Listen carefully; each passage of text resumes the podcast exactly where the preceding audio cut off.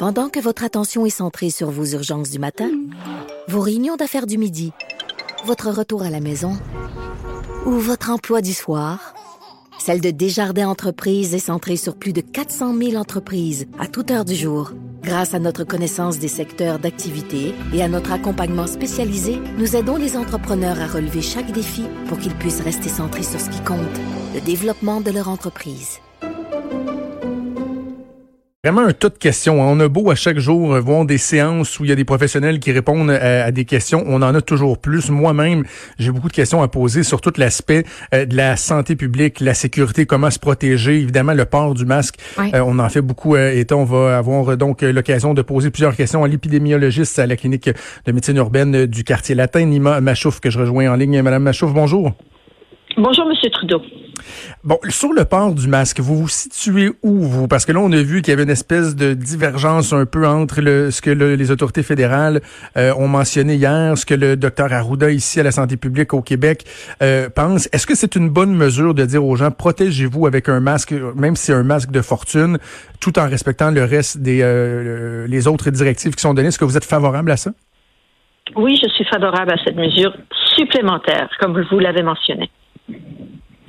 Est-ce que on doit quand même avoir euh, des craintes, comme le docteur Arruda l'a dit, que justement euh, ça amène un espèce de sentiment de protection euh, aux gens qui fait en sorte qu'ils vont baisser la garde pour les autres mesures comme la distanciation, le lavage des mains, éviter de se mettre les mains au visage et tout ça? On continue à euh, mentionner l'importance de toutes ces mesures, je ne vois pas pourquoi le port de masque tout d'un coup ferait en sorte que les gens baisseraient les gardes sur les autres mesures. Quand on a dit il faut garder une distance de deux mètres, on n'a pas dit oh ben maintenant que vous gardez une distance de deux mètres, arrêtez de vous laver les mains. Ou on n'a jamais dit arrêtez de vous laver les mains parce que maintenant on a fermé les frontières. À chaque fois, ça a été une mesure additionnel qu'on a ajouté pour nous donner le maximum de chances de euh, d'éviter la transmission du virus. Donc moi, je ne serais pas inquiète à ce niveau-là. Euh, je pense que la grande crainte du docteur Arruda, c'était qu'il manque de masques N95 pour notre mhm. personnel de santé et de raison.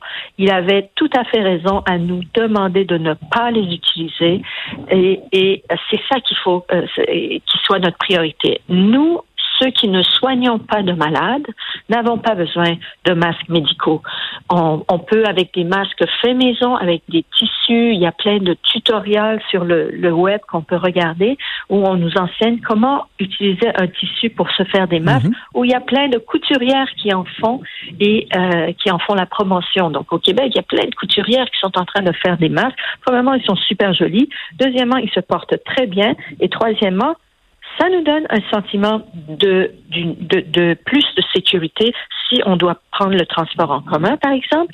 Et si on est malade, ben, on évite de transmettre nos virus parce que maintenant les études disent que euh, le, virus il peut être aéroporté et dans l'air il peut rester jusqu'à trois heures. Donc si moi je suis malade, je préfère garder mes virus pour moi et non pas les répandre dans l'air.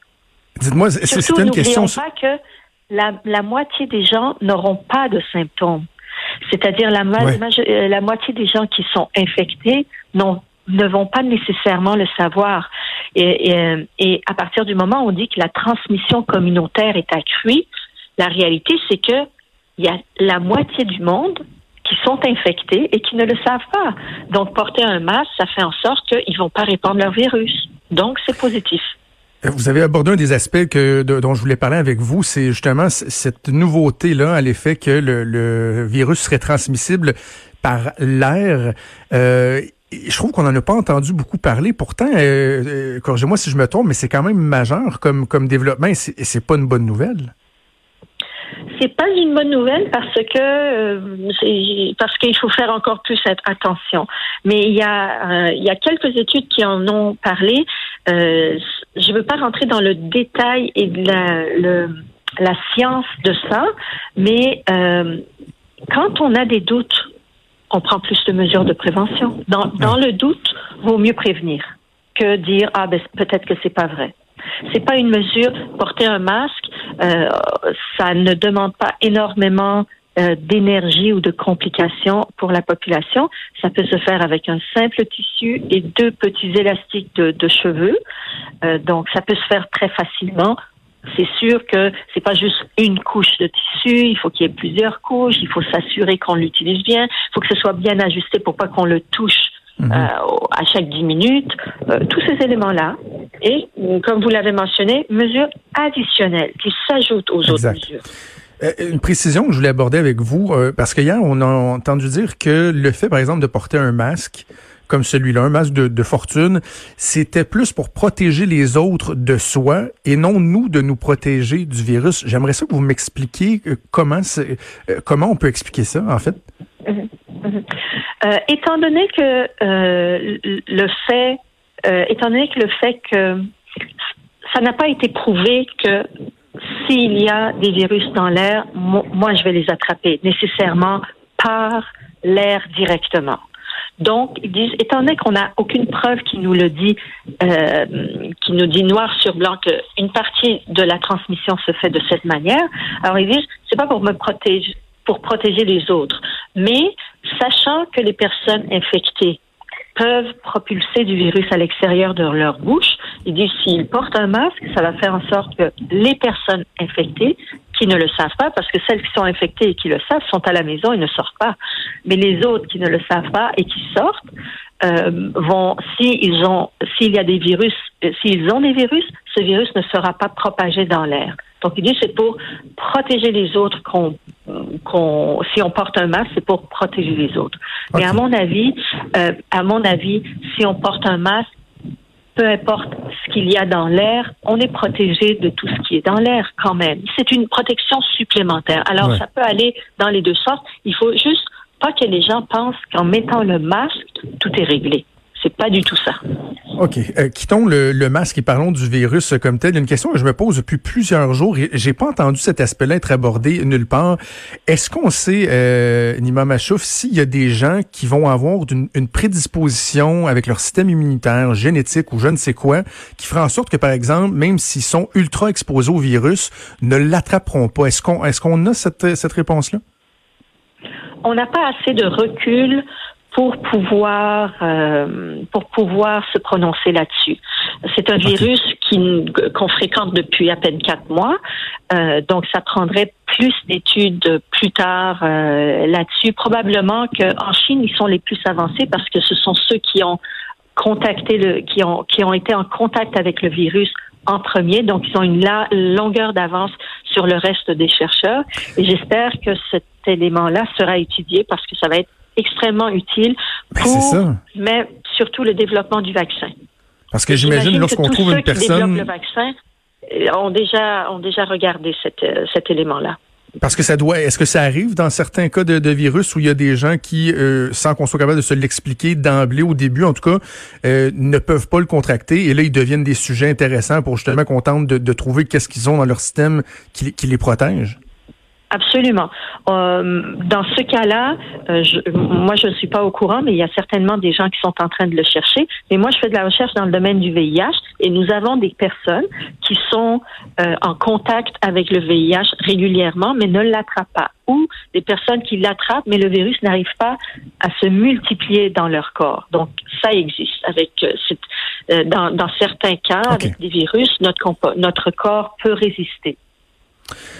Il y a, euh, bon, on le sait, il y a des gens qui vont avoir des symptômes beaucoup moindres que d'autres, même s'ils sont euh, atteints de la COVID-19. Est-ce que c'est le virus comme tel qui va être moins violent, moins agressif, ou c'est la façon dont le système immunitaire va réagir qui diffère d'une personne à l'autre? On pense que c'est plutôt le système immunitaire de la personne qui joue un effet euh, à ce niveau-là. On pense que tout le monde est à peu près exposé de la même manière euh, et les, les euh, et les personnes qui sont qui ont un système immunitaire plus fort vont réagir beaucoup mieux au virus, vont être capables de le contrôler sans même que des symptômes apparaissent, ou certains vont être capables de contrôler le virus. Ils vont avoir des symptômes, mais au bout du compte, ils vont réussir à l'éliminer le virus. Mais il y a une proportion de la population qui est plus fragile au niveau du système immunitaire ou des complications autres de santé qui, eux, ne seront pas en mesure de, de limiter le virus et le virus va mieux, plus les affecter, va donner des, euh, va pénétrer dans les poumons plus profondément et va causer une, une infection au niveau des poumons. Et ça, c'est ces gens-là, normalement, qui sont hospitalisés parce qu'ils développent de la, de la difficulté respiratoire.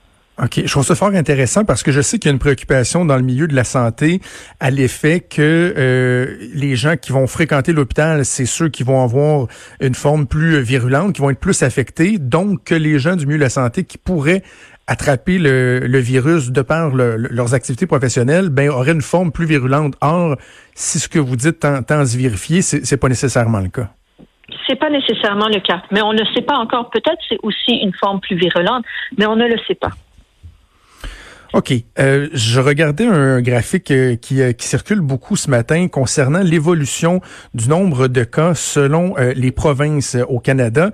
Et il y a quelque chose d'assez particulier en Colombie-Britannique où, contrairement au Québec et à l'Ontario, où la courbe est très prononcée depuis quoi les, les, les 10-12 derniers jours, en Colombie-Britannique, là, c'est à peine si on a une augmentation. Est-ce qu'on est capable d'expliquer ce phénomène-là? Alors, euh, je cherche une explication moi aussi à ce phénomène. Je ne peux pas me l'expliquer encore, mais c'est extrêmement intéressant. Est-ce que c'est parce qu'ils testent moins? Je ne sais pas.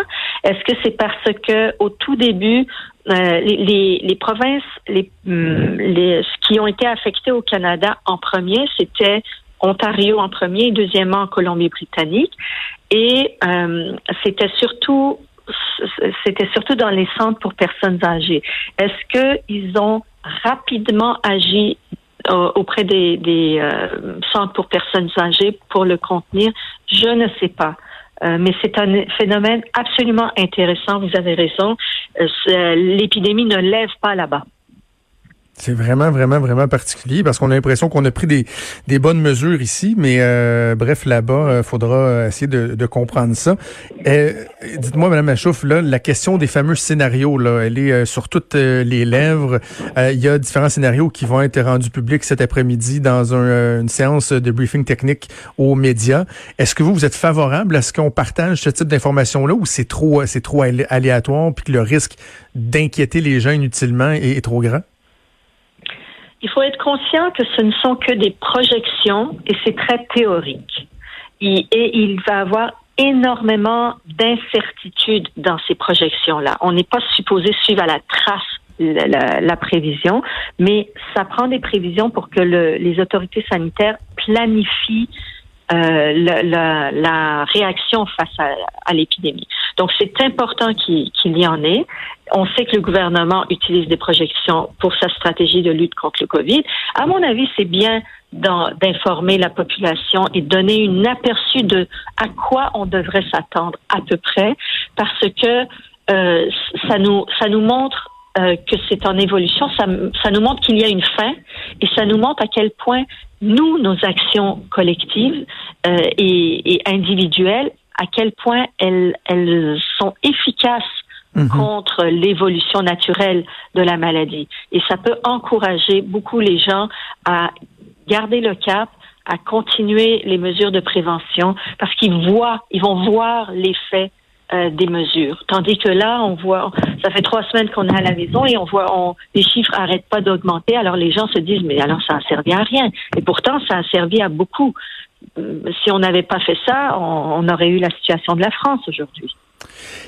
Donc, dans les scénarios, on est capable de dire, ben, le fait de mettre en place des mesures peut influencer la, courbe de telle telle façon. Est-ce qu'on va être capable, et, là, je ne veux pas faire de, l'analyse des dernières semaines parce qu'on est encore au cœur de la crise, mais est-ce qu'on va être capable éventuellement, à l'inverse, de dire, ben, le fait de ne pas avoir fait telle ou telle mesure plus tôt a eu euh, tel ou tel impact? On va pouvoir le faire plus tard euh, dans l'épidémie parce que euh, actuellement, ils font leurs prévisions en fonction de la composition de la population, des groupes qui sont plus atteints, des expériences des, autres pays. On a la chance d'être la chance. Mais oui, mais c'est quand même de la chance d'être quand même une semaine hum, en retard par rapport à l'Europe, par rapport mhm. à l'évolution de l'épidémie. Le Covid est arrivé au Canada plus tardivement euh, qu'en Europe. Donc, on peut voir qu'est-ce qui s'est passé en Europe. On peut voir ce qui s'est passé en Chine et à partir de leurs données, leur évolution, ce que euh, leur épidémie nous a appris, nous, on, peut se mesurer à ce qui a été fait. Étant donné, c'est intéressant parce que chaque pays a pris une mesure différente, a agi d'une manière différente et on voit l'effet de l'épidémie. Donc, euh, plus tard, l'étude de, des différentes mesures euh, pour contrer l'épidémie va être un, une avenue extrêmement intéressante. Il n'y a personne qui sait exactement qu'est-ce qu'il faut faire. Chaque pays essaye de faire le, le mieux qu'il peut. Nima Machouf, ça a été fort intéressant. Merci beaucoup d'avoir euh, pris le temps de nous parler. Merci à vous. Merci Nima Machouf, qui est épidémiologiste à la clinique de médecine urbaine du quartier latin. Sans plus tarder, on va aller euh, se brancher au